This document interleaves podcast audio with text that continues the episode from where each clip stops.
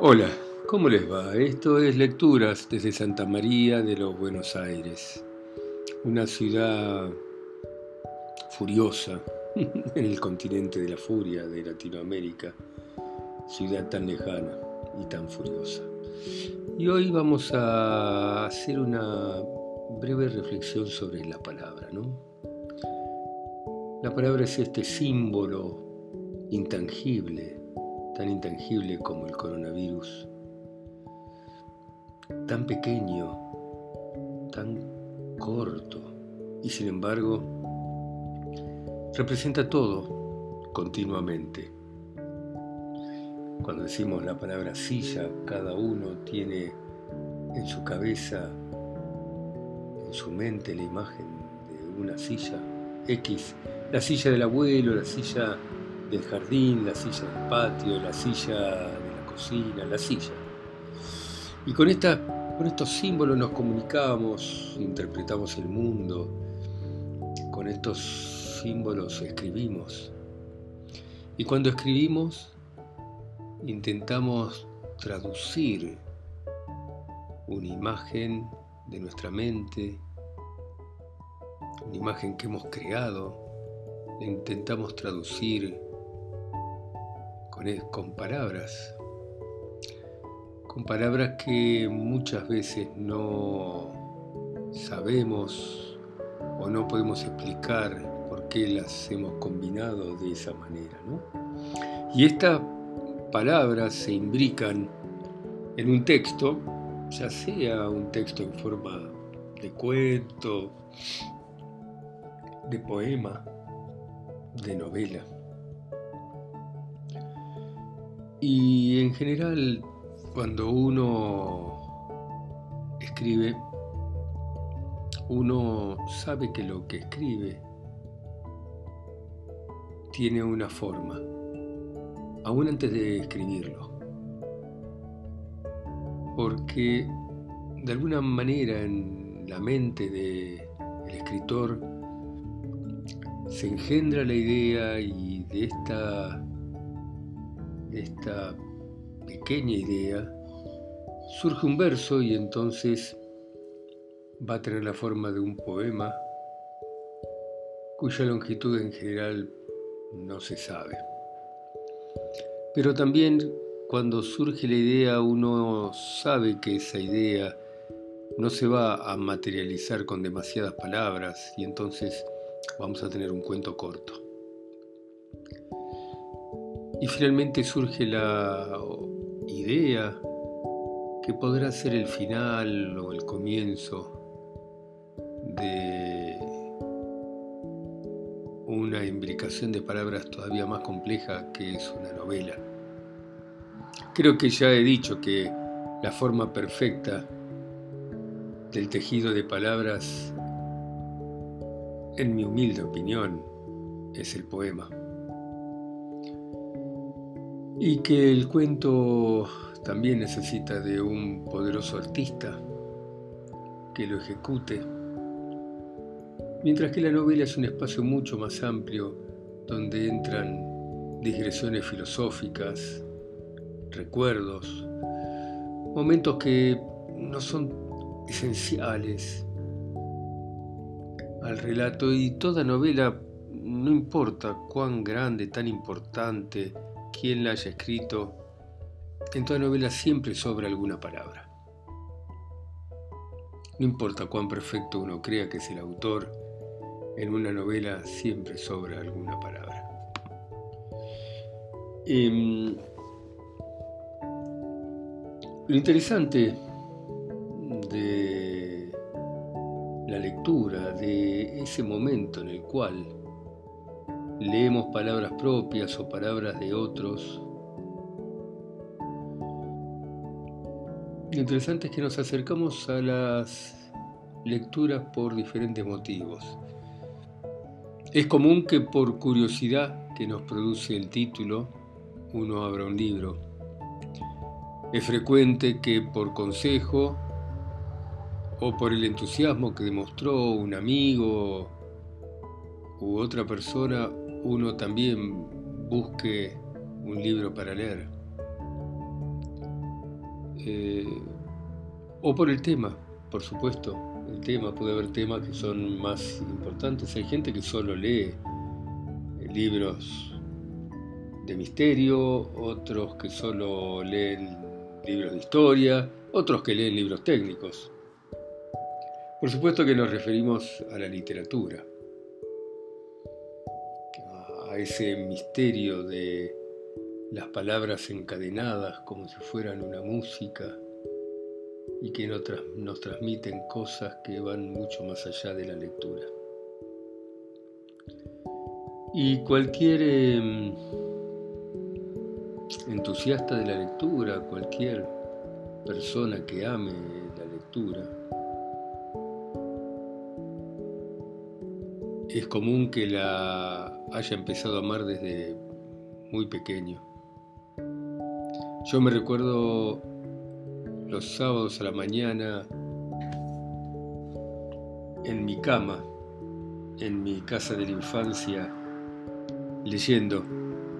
Y por supuesto que de niño leí lo que todo niño leía en mi época. Julio Verne, Salgari, historietas, historietas. Para mí la llegada del Villiquen el sábado a la mañana, el Villiquen era una revista infantil, me producía un placer impresionante.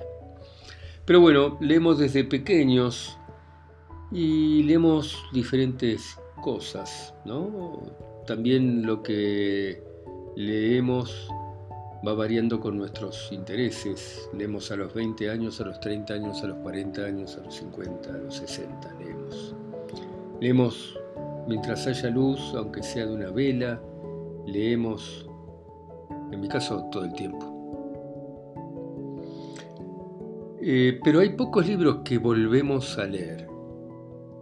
Y una de las cosas que decía Borges era que era más hermosa la relectura que la lectura. También es cierto que el impacto inicial de la lectura eh, es como cuando uno se enamora, ¿no? Recuerdo que una vez un amigo me dijo, ¿vas a leer Cien años de soledad por primera vez? Sí, sí, le respondí, no, no lo he leído. Ay, no sabes cuánto te envidio. Leerlo por primera vez. Claro, y es así. La primera lectura deslumbra. La segunda lectura nos lleva por otro camino. Y ni hablar si hay otras lecturas más. El tema es que hay tanto para leer y tan poco tiempo, tan poco tiempo. Entonces uno debe elegir cuidadosamente lo que va a leer. Porque cada libro que leemos nos cambia y por otro lado, nosotros no somos los mismos. Como decía el famoso verso de Pablo Neruda, nosotros los de entonces ya no somos los mismos. Entonces, el libro que leemos a los 20 años, cuando lo volvemos a leer a los 40, dado que nosotros no somos los mismos y que el mundo en el cual ese libro se escribió tampoco es el mismo, la significación entonces de ese encuentro es distinta a la del primer encuentro. Y si lo volvemos a leer, se vuelve a resignificar. Porque por otro lado, volvemos a encontrar en el texto palabras que tal vez el autor no quiso significar lo que a la luz de los años que pasaron ahora significan para nosotros los lectores. Entonces es como que esta relación entre, entre el escritor, el libro y el lector se va modificando con los años. Eh, muchas veces la segunda lectura ya no nos deslumbra y ahí es donde nos preguntamos qué nos deslumbró tanto de la primera. Pero en general la segunda lectura y la tercera nos vuelven a deslumbrar sobre todo en los libros eh, que a cada uno de nosotros nos resultan extraordinarios. Eh, hace poco leía una guía del Ulises, pero no una guía del libro El Ulises, sino una guía de la ciudad de Dublín y el Ulises. Y cómo, dado que el Ulises fue escrito eh, mientras Joyce ya no vivía en Irlanda y que incluso fue escrito mucho después que se había de Irlanda. De hecho, Ulises escribió, perdón, de hecho, Joyce escribió el Ulises con una guía y con un mapa. Y hoy en día muchos una enorme mayoría de los sitios que se nombran en el Ulises ya no existen, existen pocos sitios que permanecen inalterados. Por supuesto permanecen los edificios públicos, eh, permanece la Torre Martelo de Sandy Cove, eh, Permanecen muchas cosas, por supuesto, pero muchas han desaparecido, muchas han cambiado. Por el tiempo, el progreso, estamos hablando de un libro que se escribió, va a ser 100 eh, años. Em, pero probablemente las historias que menos puedan ser juzgadas en función del tiempo son las que están fuera del tiempo, ¿no? De hecho, a Borges le parecía que había que escribir historias alejadas de los lugares que la gente pueda constatar. Eh, no es lo mismo escribir sobre la ciudad de Buenos Aires en el año 2020 que escribir sobre una ciudad de Buenos Aires dentro de 300 años. E incluso no es lo mismo sobre la ciudad de Buenos Aires de hace 200 años. porque tanto hacia el futuro como hacia el pasado el lector no puede saber cómo eran las cosas en un lugar geográfico determinado. Em, algo muy interesante sobre esto que estamos hablando de la lectura y el tiempo es el olvido, ¿no? Me ha ocurrido de caminar frente a mi biblioteca y pensar, oh, tendría que leer este libro, ¿no? Eh, y al tomarlo y pasar las hojas, descubrir que ya lo había leído. Porque como yo marco los libros, hago anotaciones, pongo referencias. Así que había leído el libro y sin embargo no me acordaba nada. Y esto lo, he constatado hablando con, con amigos incluso, cómo uno se olvida completamente un libro. Yo he leído libros que no puedo decir de qué se tratan, pero puedo asegurar que son excelentes, porque eso fue, esa fue la sensación que me produjeron. Libros como Palmeras Salvajes de William Faulkner.